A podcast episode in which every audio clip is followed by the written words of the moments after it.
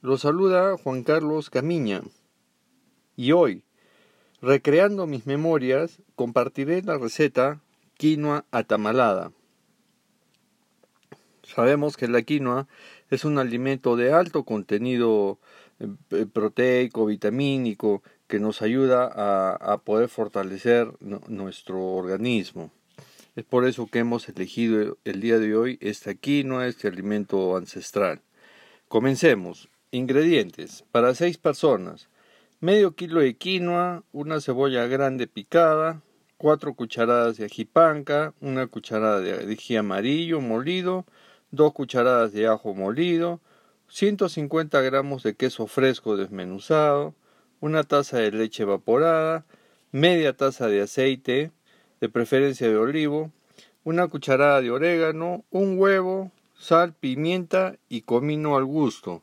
Entendamos que estamos en una época, en una temporada de eh, reinventarnos, no podría ser la palabra, sino de acondicionarnos al momento actual. Estamos acondicionándonos y es por ello que estamos echando mano de nuestros alimentos ancestrales.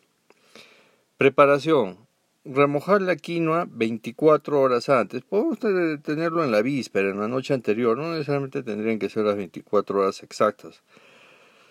Lavamos bien y la ponemos a hervir en una olla con agua hasta que cocine. Hay otra técnica de la preparación de la quinoa. La lavamos 7 minutos, perdón, la lavamos 7 veces y la cocinamos 7 minutos. Y es ahí que la quinoa revienta y, es muy esponjosa y muy suave. En una sartén, aparte, calentamos el aceite y freímos la cebolla, el ajo, el ají panca y el ají amarillo con sal, pimienta, orégano y comino, hasta que doren.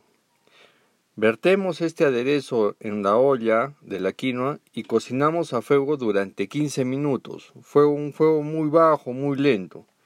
Después echamos el queso, la leche y continuamos la cocción.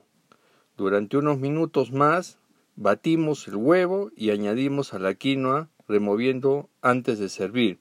Recordemos que la leche no la tenemos que cocinar a fuego muy fuerte porque lo único que vamos a hacer es que se oxide eh, y nos puede amargar los alimentos. Y el huevo es para la salida.